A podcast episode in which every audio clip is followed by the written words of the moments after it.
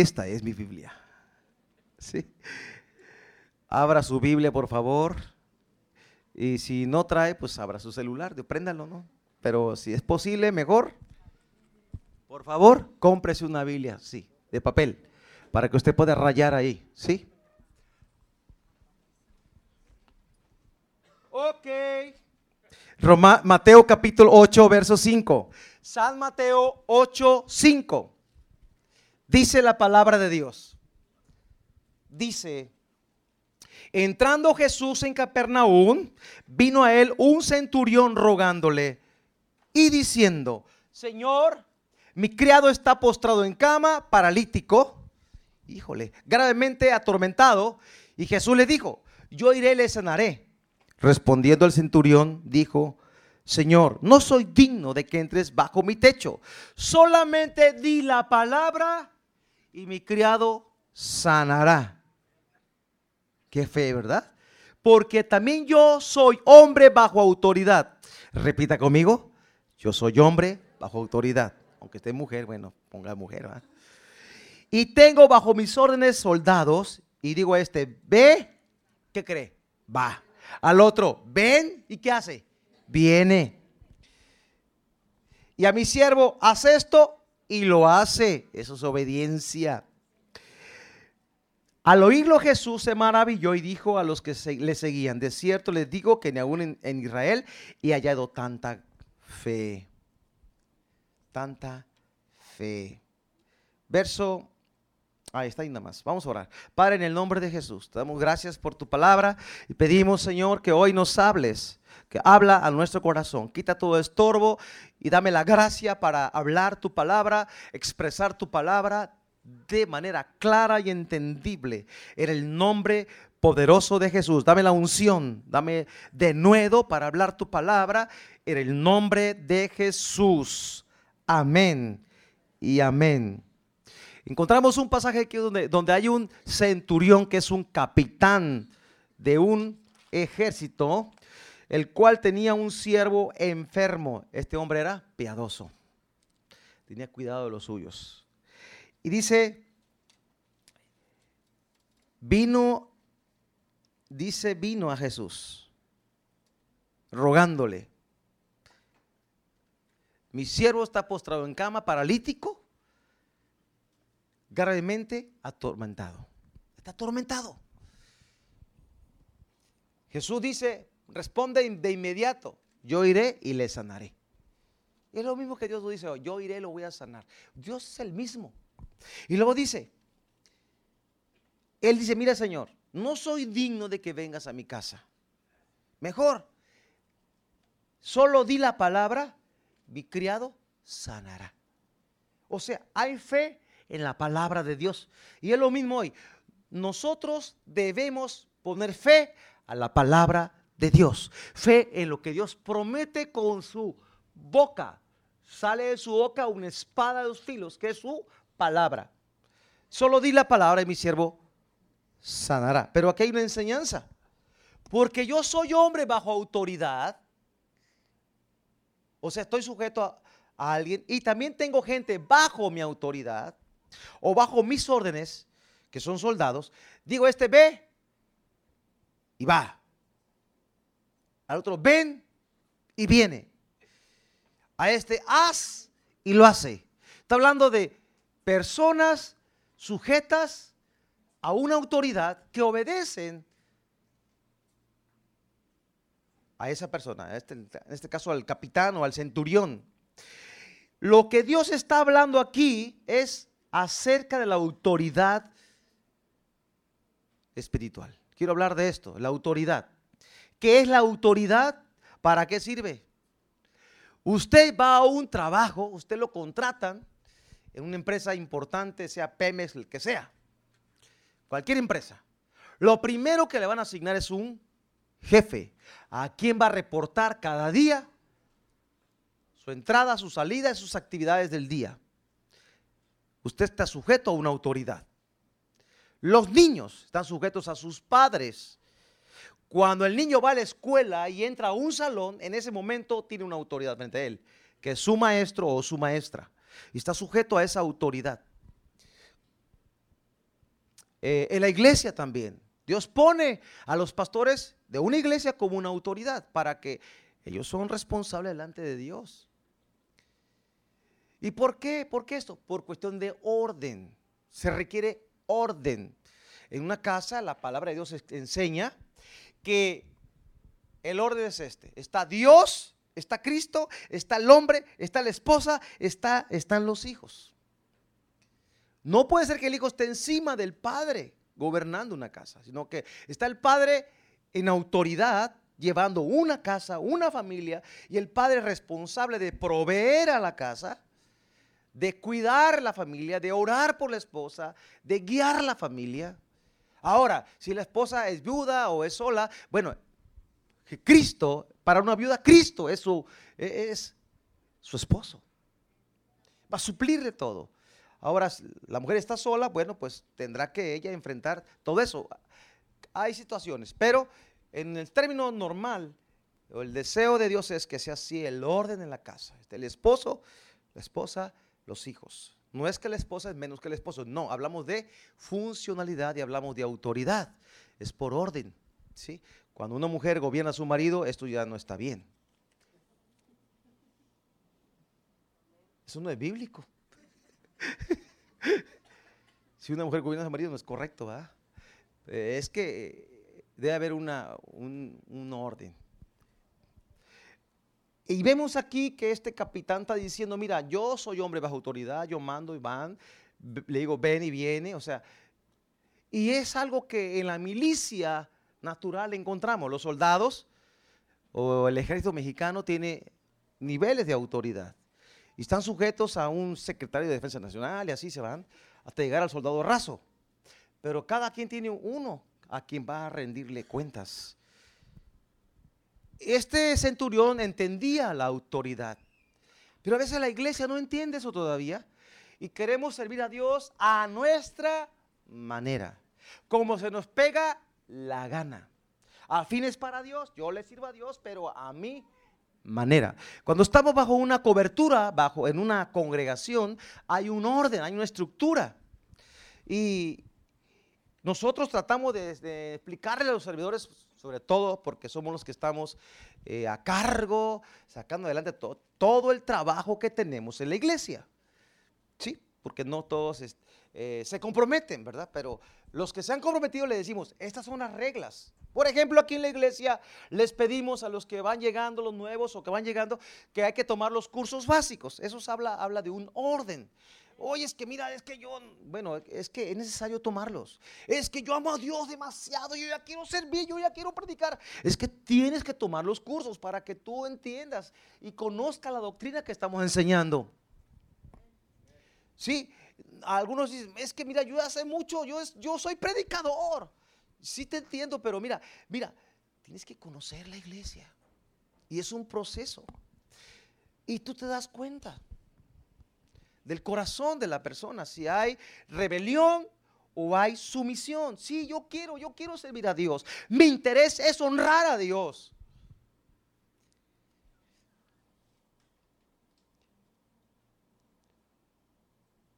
Me impresiona cómo Jesús suelta la palabra y toca a aquel, siervo y lo sana. En esa, en esa misma hora lo sanó. Porque Dios manda su palabra y su palabra tiene poder creativo, poder sanador. Jesús alaba la fe de este hombre, dice, porque ni aún en Israel hay tanta fe como este hombre, que era un, era un gentil. Este centurión era romano, no era, no era judío. No era el pueblo de Dios, pero creía en Jesús. Creía en su poder. Creía en su autoridad. Creía en la palabra de Dios.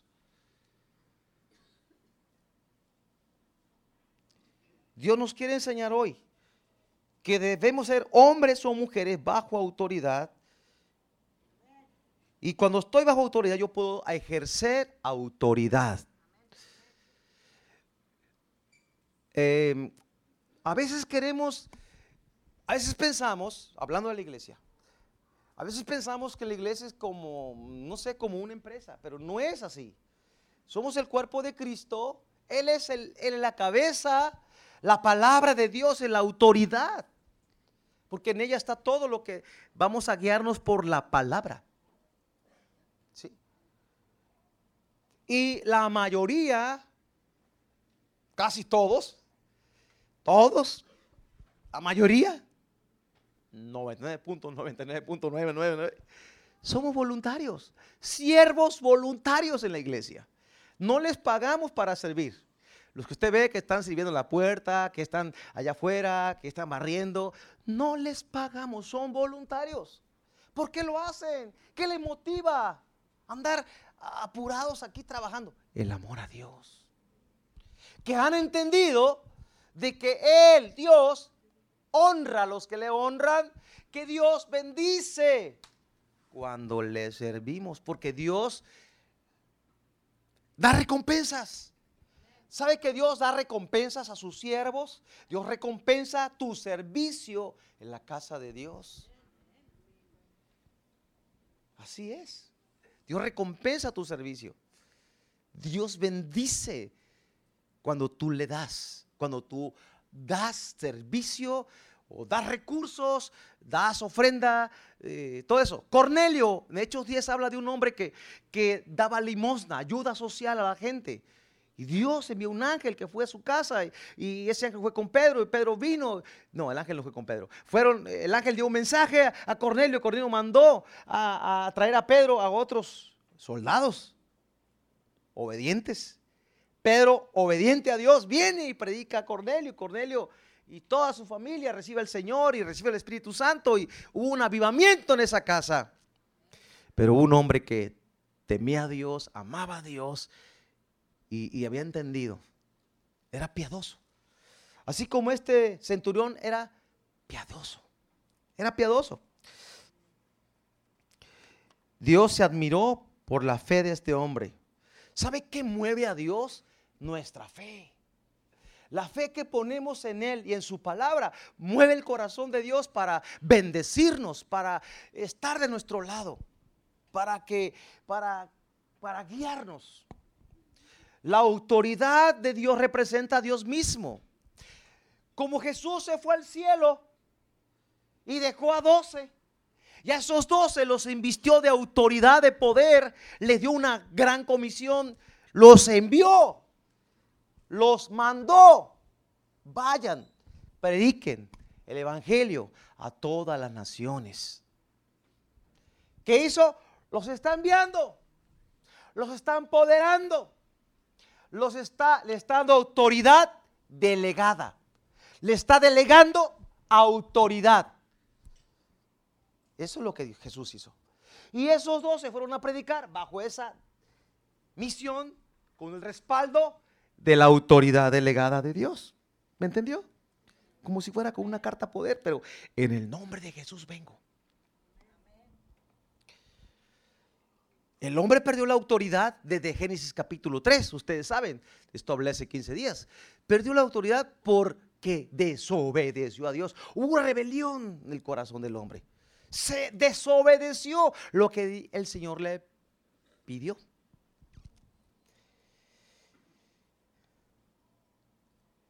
Isaías 14, voy a leerlo, verso 12 y 14, 12 al 14. Dice, acerca de Satanás. Como caíste del cielo, oh lucero, hijo de la mañana, cortado fuiste por tierra, tú que debilitabas a las naciones, tú que decías en tu corazón, mira lo que decía, subiré al cielo en lo alto junto a las estrellas de Dios, levantaré mi trono. En el monte del testimonio me sentaré, a los lados del norte, sobre las alturas de las nubes subiré, seré semejante al Altísimo. Mas tú derribado eres hasta el Seol, a los lados del abismo fue echado abajo. Pero ¿qué, había, ¿qué hubo en el corazón de Satanás? Rebelión. Rebelión. Cuando yo no me sujeto a la autoridad, yo soy un rebelde. Satanás se rebeló contra Dios. Él estaba comisionado. Tenía una función. Querubín protector en el cielo.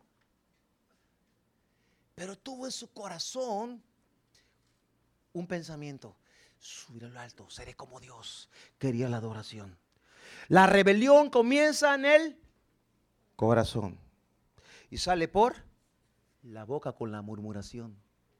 No, no, ya viste, empieza a murmurar uno y eso es pecado. Y empieza uno a amargarse y a rebelarse. Satanás así le ocurrió, él empezó así. Y su final no es nada bueno.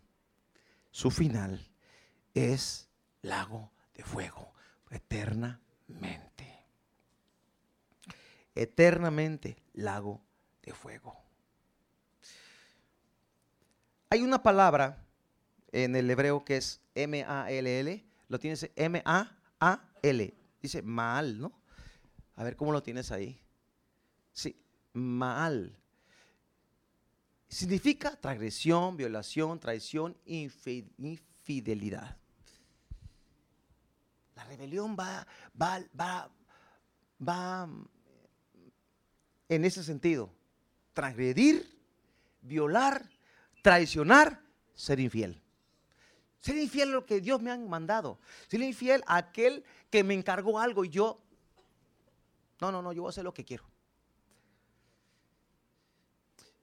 Nosotros no queremos una vida así.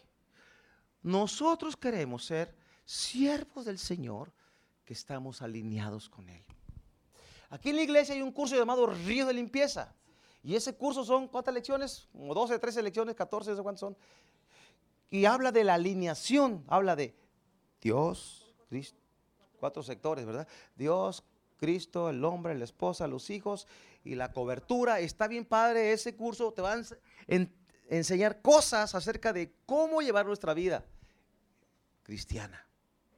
Porque llegamos a la iglesia torcidos en un desorden a veces de que pues, no sabemos dónde manda la esposa, el esposo es cero a la izquierda.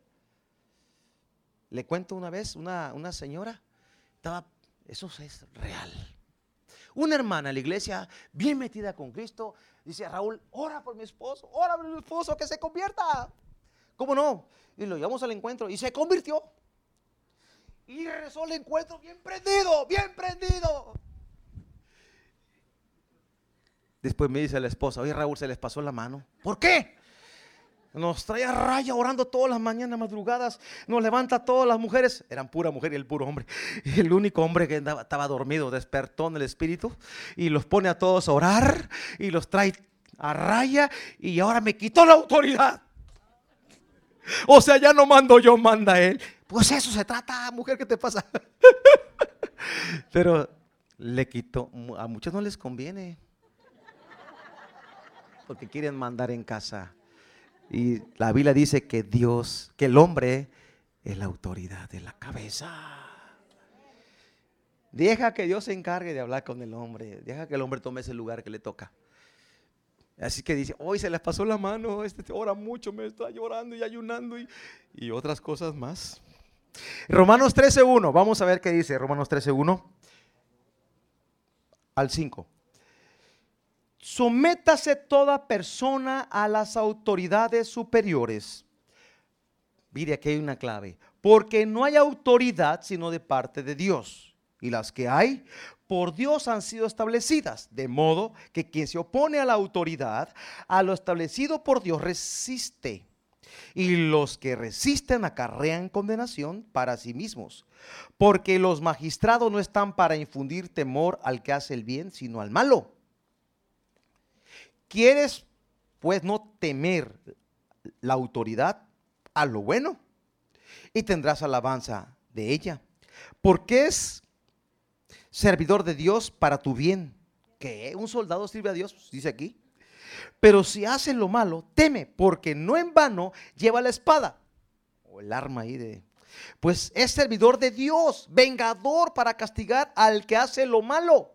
Por lo cual es necesario estarle sujetos, no solamente por razón de castigo, sino también por causa de la conciencia. Por causa de la conciencia. Toda autoridad es puesta por Dios. Ay, Señor, pero este es re malo. Dios lo permitió. En los tiempos de Jesús estaba el imperio romano. Bueno, entonces por eso los judíos esperaban que Jesús viniera como un revolucionario, que iba a hacerles justicia terrenal. Y como Jesús venía a establecer el reino de Dios en el corazón de las personas, y decía, si un, romano te pide, porque había una ley que decía que, que si un romano le pedía a un judío, oye tú judío, hey, dígame señor, eh, o dígame, llévate la, la, la carga esta una milla. Jesús dijo, Señor, no solo una milla, sino dos. ¿Cómo, Señor? ¿Más carga todavía? No una, dos. Ah, ¿Cómo? Porque Jesús vino a establecer su reino en el corazón nuestro. Entonces, pregunto yo, ¿qué acaso Dios se le escapó el imperio romano y hubo presión? No, Dios lo permitió por alguna razón. Dios tiene control de todo. Los reyes de la tierra, todos están sujetos a la autoridad de nuestro Señor Jesucristo. Algunos piensan que van a hacer lo que se les pega la gana. Están equivocados. El día que Dios diga, ahí quedan. Como Herodes, en un instante así, se murió. En un instante se murió. Cuando blasfemó contra Dios. Porque dijo, ahora es tu día. ¡Pum! Murió. Dios tan solo da una palabra y nos fulmina, pero nos ama. Estamos en la gracia. Así es que, amados, Dios quiere que seamos en la iglesia personas que tememos a Dios, que servimos a Dios con corazón limpio. Y que el servicio que damos a Dios, por así, es para Él, no es para el hombre. Hay un hombre llamado Diótrefes en la Biblia, en, tercera de Juan 9 al 11, porque solo hay un capítulo. Tercera de Juan, segunda, tercera, 9 al 11. Mire cómo era este hombre. Yo te, dice, yo he escrito a la iglesia, pero Diótrefes, Juan escribe, al cual le gusta tener el primer lugar entre ellos, no nos recibe. Por esta causa, si yo fuere, dice Juan, recordaré las obras que hace parloteando con palabras malignas contra nosotros. Híjole, tenía rebelión, hablaba mal de la iglesia. Y no contento con estas cosas, no recibe a los hermanos. Y a los que quieren recibirlos, se los prohíbe y los expulsa de la iglesia. Este hombre estaba fuera de orden. Manipulaba a las personas. Estorbaba a la iglesia y aparte los manipulaba. No, no lo recibas. Nosotros no somos llamados a manipular. Es el Espíritu Santo quien va a trabajar en el corazón de cada persona para hacer lo que Dios nos está llamando a hacer.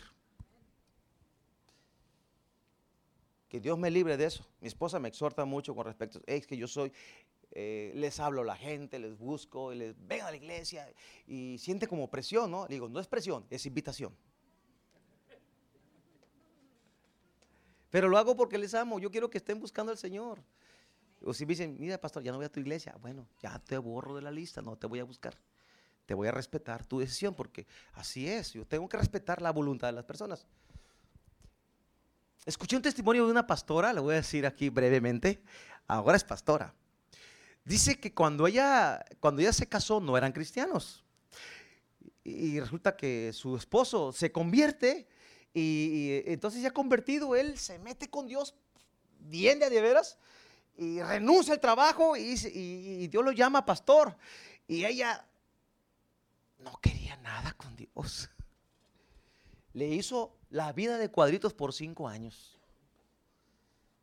Le aventaba las cosas, o sea, le hizo cosas terribles. Dice, no, no, no. Y, así estaba. Y tenía hijos ya y, y batallando porque aquel hombre estaba metido con Dios y ella no quería. Le estorbaba a su propio marido. En una ocasión hubo una campaña ahí cerca de su iglesia donde empezaban ellos a, pastorear una iglesia muy pequeña que tenían un peso de diezmo por semana o algo así, me dijo. O sea, hace muchos años, ¿no? Hace treinta y pico de años. Era muy poco como quiera. Total que llegó un predicador y, dijo, yo no voy. vámonos acá hasta el predicador. No, yo ni crees que voy a ir. Dice, yo me sentaba así, nah, ni crees que voy, vete tú. Yo no voy con ese predicador, me carre gordo. No sé, no me gusta cómo predica. No voy. Y se fue el pastor, pues orando, imagino. Y empezó la campaña en la, tarde y la bocina, todo volumen. Y se oía la música. Y cuando entra el pastor a predicar, el invitado, cuando dijo una palabra, ella estaba en su casa ya distraída con las cacerolas, que le llega un espadazo al corazón. Una palabra. ¡Ah! Empezó a llorar. La palabra le tocó el corazón. Envía tu palabra, Señor. Y dice a sus hijos, hijos, alícense, vámonos a la campaña. Se fue llorando la campaña. Y aún llegó a la campaña, se sentó y dijo, esos están locos, no hombre, yo ni qué loca que voy a pasar ahí. Y me senté así, dice, así como, como que no la espalda, no quiero nada, pero aquí estoy, a ni modo. Me dice ella, aquí me lo contó en esa zona, el jueves aquí vino, dijo ella, mira, yo no sé qué me cargó de mi silla al altar. Cuando yo me di cuenta, no sé cómo, yo ya estaba en el altar, chillando, tirado en el piso. No había piso, era tierra. Yo no quería a Jesús. Yo no quería al Espíritu Santo. ¿Y qué crees?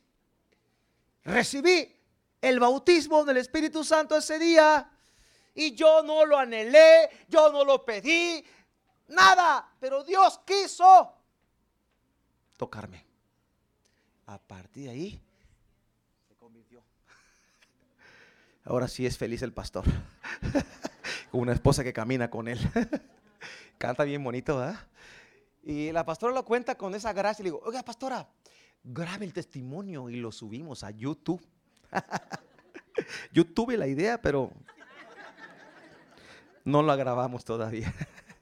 Pero, ¿sabe qué aprendí? Y bueno, la Biblia lo enseña, que Dios puede quebrantar tu voluntad si somos tercos. ¿Cómo? Dios te quebranta. No digas que yo puedo más que Dios. No, no, no, no, no. Dios me hizo, Él es el alfarero, soy su barro. Por tanto, Él me quebranta cuando quiera. Cuando quieras. Sí, cuando quiera Dios te quebranta. Te quebranta la voluntad. Mis amados, mejor deja que Dios, mejor deja, doblégate ante el Señor. Sujétase, sujétate a, su autoridad. Saulo de Tarso, por ejemplo, él tuvo un encuentro con la autoridad de Dios. Hechos 9. Encontramos que Saulo de Tarso era, pues estaba en contra del Señor. Y él iba camino a Damasco con cartas, iba bien orgulloso eh, a arrastrar y maltratar a los cristianos, a perseguirlos. Pero de pronto, Hechos 9, verso 3, mas siendo por el camino, aconteció que al llegar cerca de Damasco, repentinamente, ni siquiera ningún aviso, más ni agua va, tras le rodeó un resplandor de luz el cielo y cayendo en tierra, igual que la pastora, oyó una voz que le decía, Saulo, Saulo, ¿por qué me persigues? Saulo iba orgulloso, no sé si a caballo, un camello, un burro, no sé, no dice la Biblia, pero cayó a tierra. Eso sí dice. ¿Sabe qué es lo que nos falta a veces? caer a tierra, doblegarnos, Señor, perdóname. Y dijo, ¿quién eres, Señor? Esa palabra, Señor, no es como aquí nosotros, el Señor de la tienda, el Señor de la esquina, no. La palabra Señor en la Biblia en estos tiempos era potencia, el que manda. Sí, el que manda, el que gobierna. ¿Quién eres, Señor? No, que no ya estaba quebrantado. Y el Señor le dice, a ver, ¿qué le dijo? ay, ay, ay. Y le dijo, yo soy Jesús a quien tú persigues. Dura cosa te es dar coces contra el aguijón. El temblando y temeroso. En el piso todavía. Temblando y temeroso. Eh, piénsale, temblando y temeroso. Eh.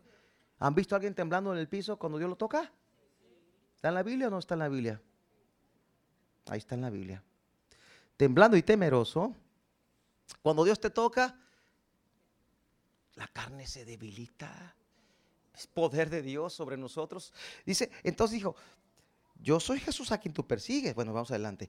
Y temblando y temeroso, dijo, Señor, ¿qué quieres que yo haga? No, que no. Aquí está diciendo, ¿qué quieres que yo haga? Lo que tú digas, Azores, jefe. Casi, no sé, esa es la verdad. me entendió para que me capte el mensaje.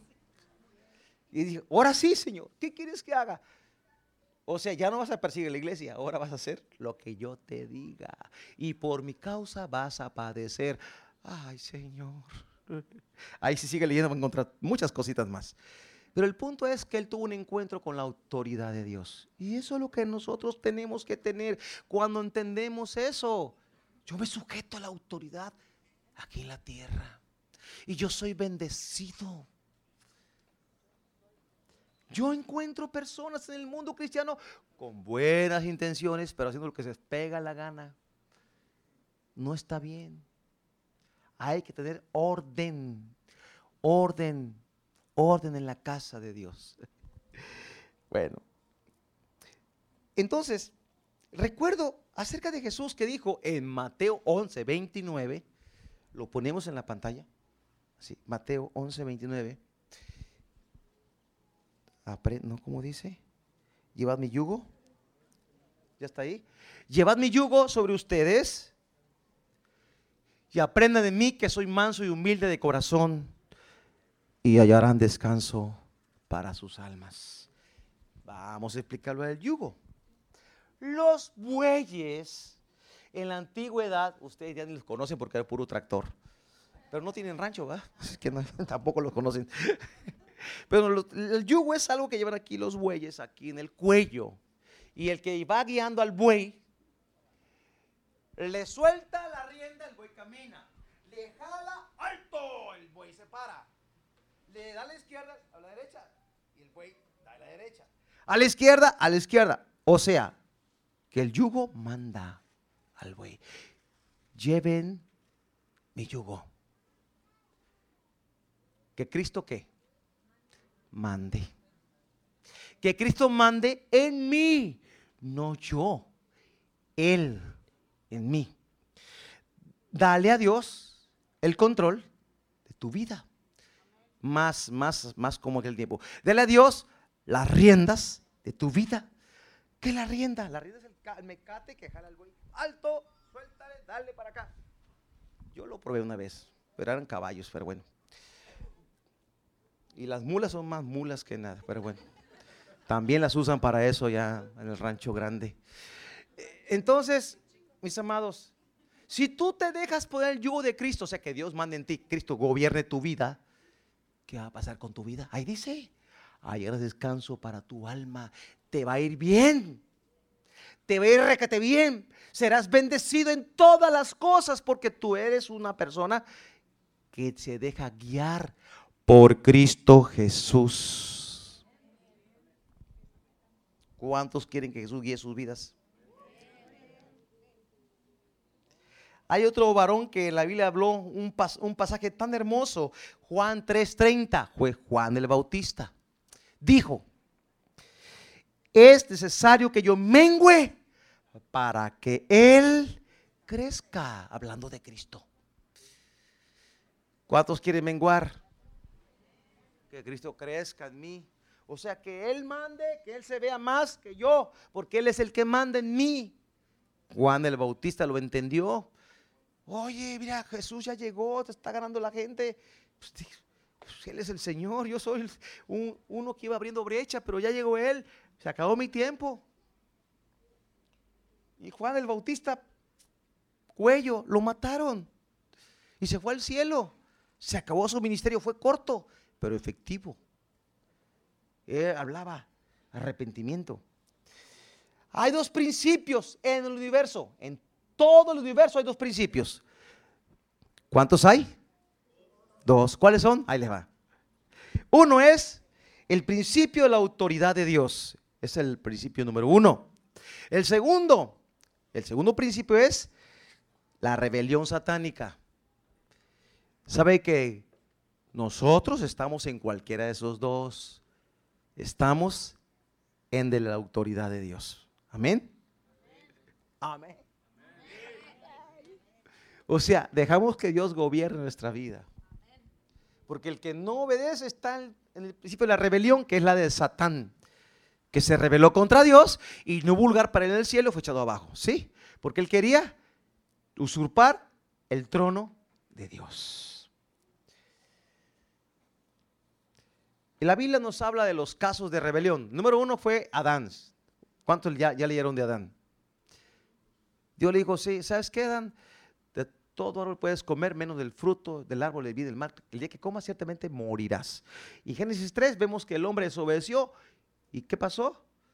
Dios descendió, les habló, el hombre se escondió y le pidió cuentas al hombre, no a la mujer. Vamos a verlo. ¿Otra vez? Sí, porque hoy hay cuatro o cinco gentes que no estuvieron hace 15 días, que les dije este versículo. Lo vamos a ver otra vez. Génesis 3. Génesis 3. Sí. Ay, se rompió mi Biblia. Vamos a Génesis 3. Ya se me rompió esta hojita. Génesis 3. La caída. La caída del hombre. En el verso 8, después de que la mujer comió el fruto y le invitó al hombre, en el verso 8. Y oyeron la voz del Señor que se paseaba en el huerto al aire del día, y el hombre y la mujer se escondieron de la presencia del Señor entre los árboles del huerto. Mas Jehová llamó a la mujer. ¿A quién llamó? Al hombre. ¿Por qué no llamó a Eva? Si Eva fue la que comió. Y luego le invitó al varón, porque el hombre es responsable en casa. Ahí está un principio. Llamó al hombre le dijo, y se llama Adán, por cierto. ¿Dónde estás tú? ¡Ay, ya me cayó auditoría! ya me descubrieron. A veces pensamos que podemos escondernos de Dios. No sé por qué pensamos eso. Pero un día un profeta nos dijo unas palabras y, ay Señor, todo me ve, Señor. Ya lo sé, pero como que no tiene una conciencia de que Dios te ve todo lo que haces. Todo. Todito. ¿Y los pensamientos? También. A veces queremos que Dios responda las oraciones que pensamos, ¿no? Pero no quieres que vea tus oraciones que piensas que no son, tus pensamientos que no son de Dios. Ah, más soy pecador yo, ustedes no. es una reflexión. A veces pensamos cosas que ofenden a Dios, ofenden al prójimo. Y a veces pensamos Señor, si tú me hicieras esto, Dios, si tú cambiaras esto. Es una oración en la mente. Señor, escúchala. Dios escucha tu oración, pero también ve tu pensamiento incorrecto. Eso es una cápsula. ¿A quién le pidió cuenta Dios? Al hombre. Al hombre. Adán, ¿dónde estás tú?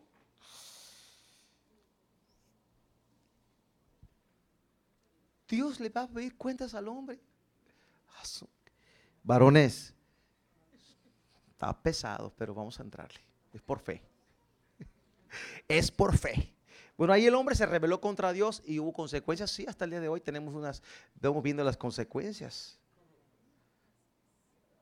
Pero vino Cristo a redimirnos, a rescatarnos, a recuperar lo que se había perdido.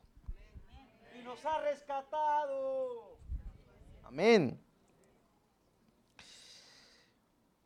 El Señor Jesucristo aprendió la obediencia. Él dice en la Biblia que Él fue obediente hasta la muerte y muerte de cruz. El Evangelio no solo nos llama a creer, sino a obedecer para ser parte de su reino. Usted ha visto a cristianos que dicen, yo creo en Jesús, pero son desobedientes a mano poder. Se están engañando solos. Dios quiere que seamos creyentes y obedientes. Que yo crea y obedezca, porque la fe va ligada a la obediencia. ¿Sí? Ahora, vamos a Efesios capítulo 6, verso 1. Dice la palabra de Dios. Hijos, hijos, ¿cuántos son hijos aquí? Hijos, hijos, obedezcan al Señor, en el Señor a sus padres, porque esto es justo. Hijos, obedezcan en el Señor a sus padres, porque esto es justo. Ahí está. Honra a tu padre y a tu madre, que es el primer mandamiento con promesa, para que te vaya bien y sea de larga vida sobre la tierra. O sea, si un hijo se revela contra el padre, no espere que le vaya bien. Lo quiero mucho, pero se reveló. Dios tenga piedad y misericordia. Porque son principios en la palabra de Dios. El que se revela contra una autoridad eh, va a pagar consecuencias. Quisiera decir que no, pero mira, aquí está la palabra. No puedo, no puedo torcerla, no puedo arrancar esta hojita. Si la arranco, está la de usted y la todas las demás. Entonces mejor no la arranco. Mejor voy a obedecer. Hijos, obedezcan a sus padres. No, es que papá es un anticuado, no entiende, las cosas han cambiado, la tecnología ya aumentó y no, la Biblia es verdad ahora y siempre. Es el libro más actualizado sobre la tierra. Y aquel que lo obedece y le cree, le va a ir bien. Seguramente que sí. Bueno es al joven llevar el yugo de Cristo, dice la palabra. O bueno es el hombre llevar el, yugo de Cristo desde su juventud. Si ustedes jóvenes que están aquí, me refiero a ustedes jóvenes, hoy deciden ponerse el yugo de Cristo, obedecer al Señor, a partir de hoy, seguirlo, amarlo, sin ser profeta le voy a decir, a usted le irá bien. Porque la palabra profética más segura lo dice, si yo obedezco, obtengo bendición. Bien sencillo. La vida no es complicada, la Biblia tampoco. Nosotros la complicamos con la desobediencia. Pero si yo sigo aquí lo que dice la palabra, Dios me bendice. Dice también para los siervos o servidores o empleados. Efesios 6:5. Siervos, obedezcan a sus amos terrenales con temor y temblor, con sencillez de corazón, como a Cristo, no sirviendo al ojo como los que quieren agradar a los hombres, sino como siervos de Cristo, de corazón haciendo la voluntad del Señor, sirviendo de buena voluntad como al Señor y no a los hombres, sabiendo que el bien que cada uno hiciere, ese recibirá del Señor, sea siervo o sea libre. ¿Qué está hablando? Que en tu trabajo debes de trabajar para el Señor. Es que tú estás en una empresa secular Petropemes, Petrocel, Petro, no sé cómo se llame la empresa, tú tienes un jefe y tu trabajo es para Dios. Pero si Dios no está ahí, bueno, Dios está en ti. Y como ya conoces la palabra, tú vas a trabajar para el Señor, no para el ojo, no para el amo, para Dios. Es que me pagan mal y no pagan tiempo extra. Ora a Dios, Él te va a bendecir de, otra manera.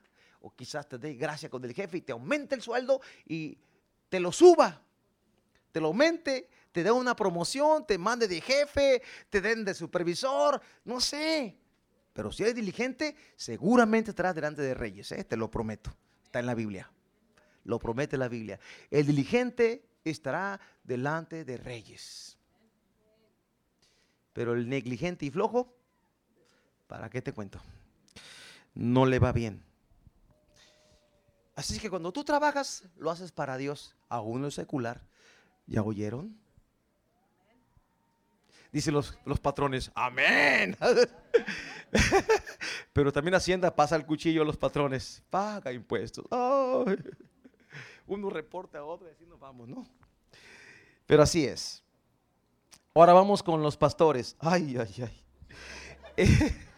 Hebreos 13, 17. A ver qué dice. Ay, ay, ay. Es que lo agarro al revés. Yo agarro la responsabilidad. ¿Qué dice ahí? Obedecer a sus pastores Sujétense a ellos porque ellos velan por, por sus almas. Ahí está mi paquete. Ellos velan por sus almas. O sea, ellos oran por ti. Debo de estar orando. Y dice, como quienes han de dar cuenta. Qué paquete. Para que lo hagan con alegría y no quejándose porque esto no es provechoso.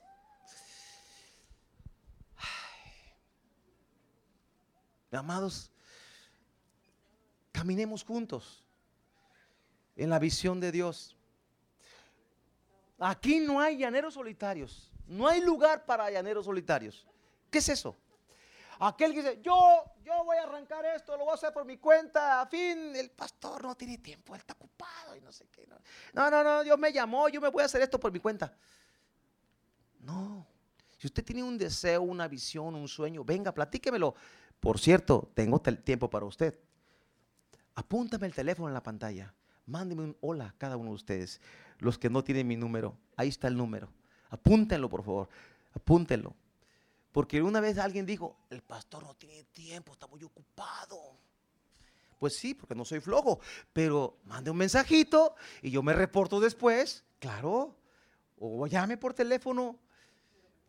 Llame al número que está en su pantalla. Mande. Es que ahí habla de una responsabilidad tremenda, daremos cuentas, la verdad, está pesado. Dice que usted o que los, las ovejas sujetan al pastor, ¿verdad? Así es eso. Ah, tampoco, tampoco exageren. ¿Qué voy a hacer? No, no, no. Es un, no voy a hablar para, oiga, pastor, este, el agua, a, cómo cocino el agua? No sé, no me pregunte cosas así. Pregúnteme algo de la iglesia, algo de la, del, del, evento, ¿no? Ah, sí. Eh, entonces, así no me han hablado en la madrugada, me quiero matar. No, espérate, tranquilo. Me habla a las 2 de la mañana un varón, me quiero matar. No, varón. Eso es como un chiste, no le dije, claro que no le dije eso. Yo lo escuché porque soy paciente, gracias a Dios. Soy paciente, lo escuché, me fui al baño a puerta cerrada porque mi esposa estaba bien dormida. Yo orando con él en el baño, mira, así, así, no, no, no tiene caso, bla, bla, bla. Todo lo que uno sabe, ¿no? Y, y ya, no, no se mató. Ahí está de policía trabajando, vivito. No viene a la iglesia como quiera. No viene a la iglesia. Le metí horas desveladas y no viene. Y me fui a la policía a predicar. Ahí está. Hola, ¿cómo estás? Ay, no he ido a la iglesia. Sí, hace como cinco años que no viene. y oye, ¿cómo te ha ido? Bien. No se mató, gracias a Dios. Casi los que anuncian no se matan.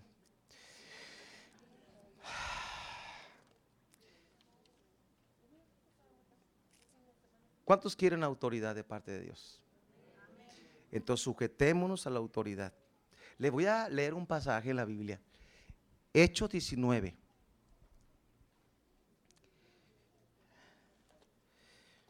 Hechos 19. Verso 14.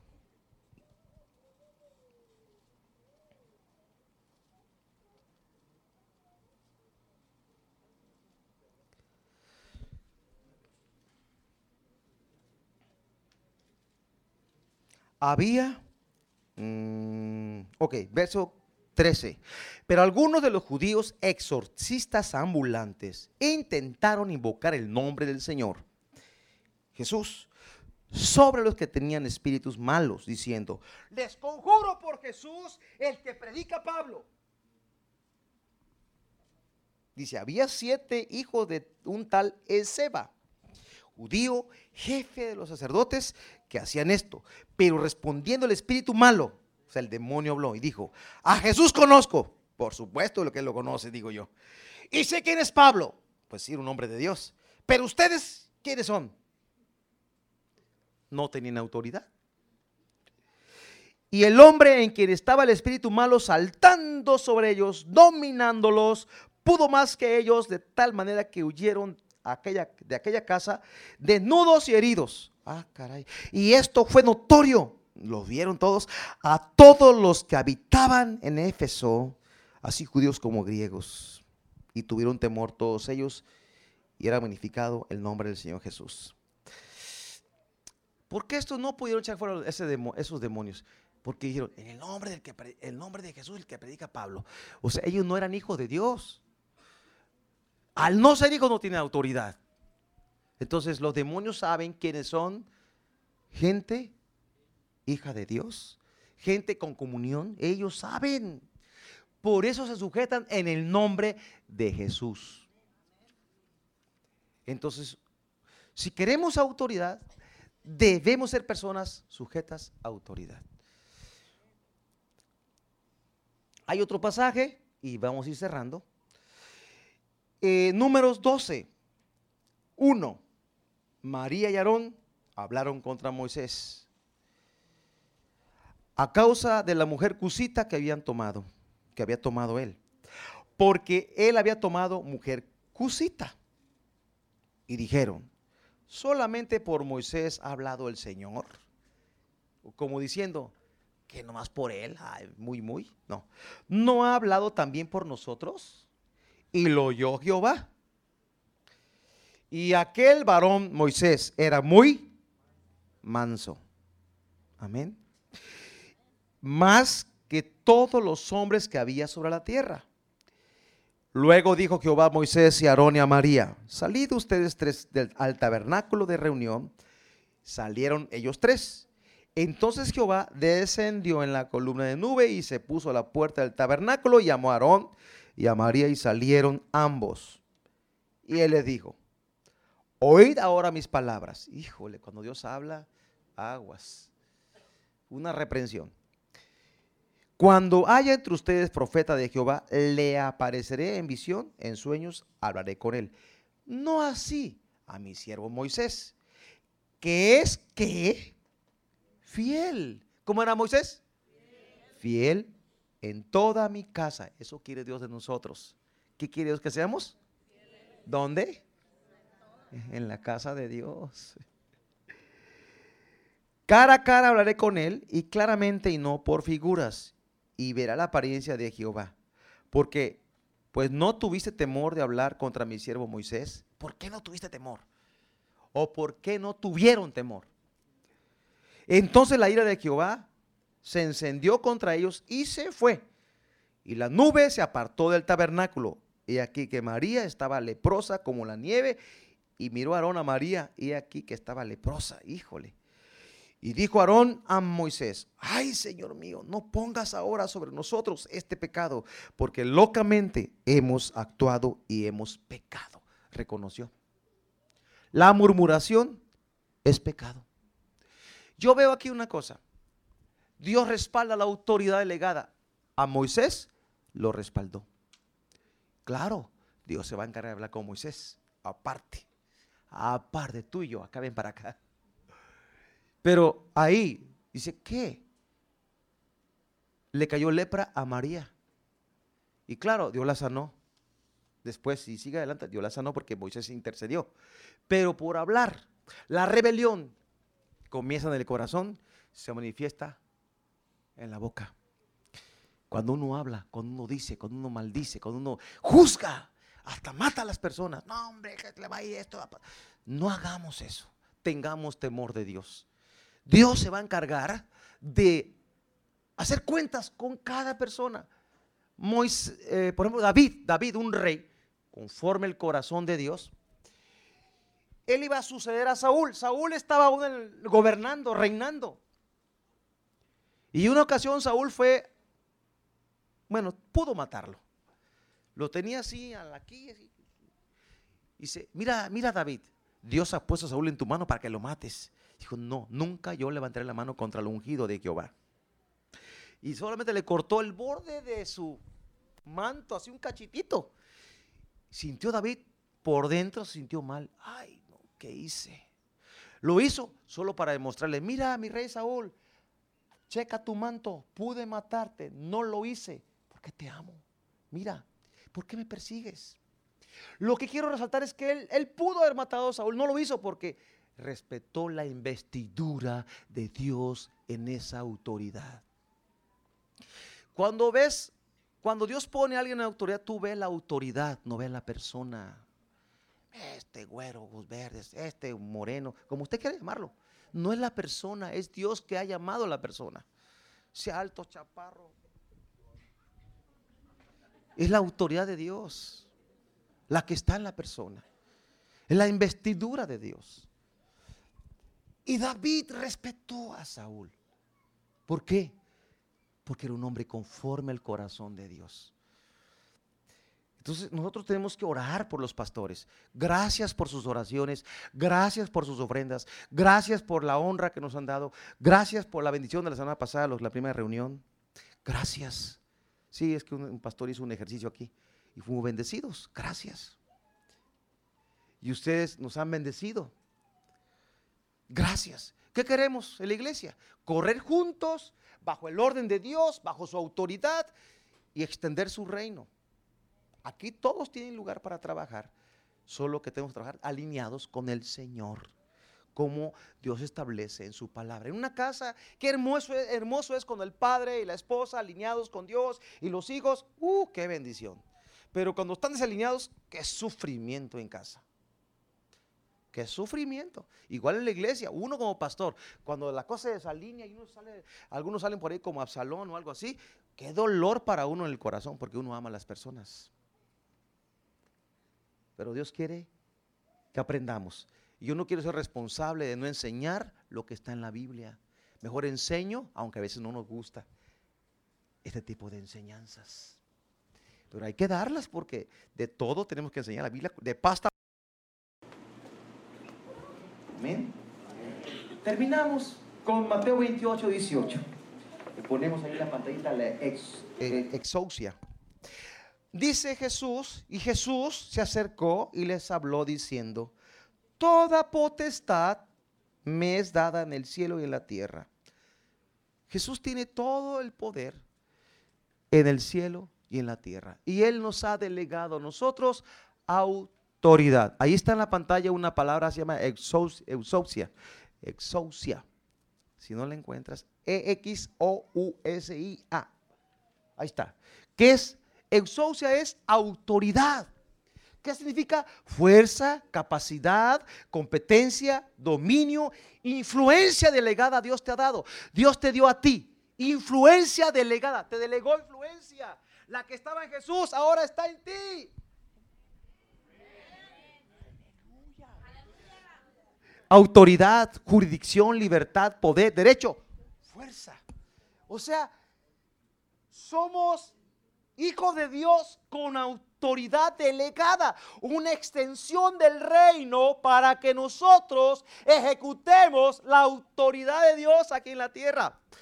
Pero para ello requerimos comunión con Dios para que no nos pase lo que aquellos de, de Hechos 19 que ellos no estaban en comunión con Dios y quisieron liberar a endemoniados, no pudieron porque no estaban en comunión con Dios, no estaban sujetos a la autoridad de Dios.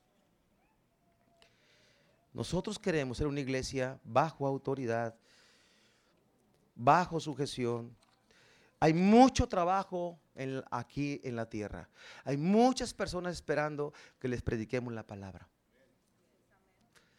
Hay mucho trabajo en la iglesia. Necesitamos siervos. Siervos entendidos es un comercial. Estamos viendo en los grupos Conexión cada semana una lección llamada eh, servicio, Pasión y Servicio y vimos el miércoles una lección y veíamos que siervo significa esclavo de Jesús. La palabra esclavo en el original es em, doulo, esclavo por amor. Yo era esclavo del pecado, pero ahora soy esclavo de Cristo por amor. Le sirvo a Él. Me, he sometido a su autoridad. Ahora le digo, Él dice, ven, voy. Sal, salgo. Ve, o ven, o ve. Lo que Él diga, debemos de hacer. Esto lo vimos en la lección. De ahí vino la idea, ah, voy a compartir esto un poco. No habla de la lección de esto, pero un poquito. Del servicio debe ser un servicio de total entrega a Dios, bajo la autoridad de Dios. ¿Nos ponemos de pie, iglesia? Solamente una enseñanza, un recordatorio de que nosotros eh, no debemos de, buscar ser anárquicos ni rebeldes, sino más bien sujetos al Señor, a su palabra. ¿Sí? Dios nos ha puesto aquí para crecer y para que su reino se extienda. ¿El video está? Ah, ahorita lo vemos. Padre, en el nombre de Jesús te doy gracias por tu palabra, Señor. Señor, no queremos nada de rebelión en nuestro corazón. Perdónanos Dios cuando hemos hablado mal, cuando hemos murmurado, hemos caído en la murmuración, producto de la rebelión del corazón, porque la rebelión comienza en el corazón, en un pensamiento, subiré lo alto, tomar el trono de Dios. Señor, perdónanos. Pídale perdón al Señor si usted dice, yo sí me rebelé, yo sí murmuré, yo sí dije. Pídale perdón al Señor. Señor, perdóname, yo, yo sí lo hice, Señor. Perdónanos, perdónanos, Señor, porque hemos hablado mal a veces de la autoridad como el gobierno federal. En vez de orar, lo hemos juzgado, Señor. Perdónanos. Hemos juzgado a los patrones que nos has dado. Hemos juzgado a los pastores también. Hemos señalado. Señor, perdónanos por la murmuración. O quizás he prestado oídos para oír la murmuración de otras personas heridas o amargadas en su corazón, producto de la rebelión. Porque ellos quieren hacer lo que se les pega la gana. Señor, perdónanos. Yo quiero estar sujeto a ti, Señor. Porque mi servicio lo doy a ti. A ti, Señor. De ti viene mi, recompensa. De ti viene la bendición para mi vida. Señor, yo quiero honrar a mis padres los jóvenes que están solteros piden la perdón al Señor si se han rebelado contra sus padres. No se han sujetado a esa autoridad de sus padres. Dios los puso para cobertura y protección de sus vidas. Así es que si se han rebelado contra sus papis, pídele perdón al Señor para que sus vidas sean cambiadas, para que sean bendecidos. Y así en cada área, pida perdón al Señor. Señor, nos arrepentimos de todo pecado, de rebelión, de anarquía, de vivir sin ley, querer hacer lo que yo quiero y no escuchar la voz de Dios a través de papá, a través de mamá, sino que quiero hacer lo que yo quiero. O quizás has escuchado la voz de tus amigos en vez de escuchar la voz de tu autoridad que es tu papá. Pídele perdón al Señor. Señor, nos arrepentimos de la murmuración como Aarón, como María, Señor. Porque hemos hablado de autoridades, hemos juzgado autoridades espirituales, Señor. Señor, perdónanos y danos corazón limpio como David lo tenía. Que él cuando pudo matar a Saúl no lo hizo porque él no levantó la mano contra el ungido de Dios. Señor, aquí están nuestras vidas. Gracias, Señor. Gracias Jesús. Gracias Señor. Señor, danos corazones sumisos a ti. Queremos aprender la obediencia como Cristo la aprendió. Que Él siendo rey y Señor dejó el trono para venir a la tierra morir por nosotros. Y aún estando en el monte, en Hexemaní, Él dijo unas palabras que revelan su corazón. Señor, si es posible, líbrame de esta copa. Líbrame de esa muerte, de esa cruz. Pero no se haga mi voluntad, sino la tuya. Vemos el corazón del Señor Jesucristo, un corazón sumiso totalmente a la voluntad perfecta del Padre. Y así queremos nosotros someter nuestra voluntad a ti, Señor en el nombre de Jesús. Nos sometemos a ti, Señor, que no se haga mi voluntad, sino la tuya, Señor. Líbrame si es posible. Y si no, yo haré lo que tú mandes que yo deba de hacer. Jesús, gracias. Levante sus manos. Dele gracias al Señor. Gracias, Jesús. Gracias, Señor. Gracias, Jesús por tu palabra, gracias por tu autoridad delegada, porque ahora tengo autoridad en tu nombre. Tú me has delegado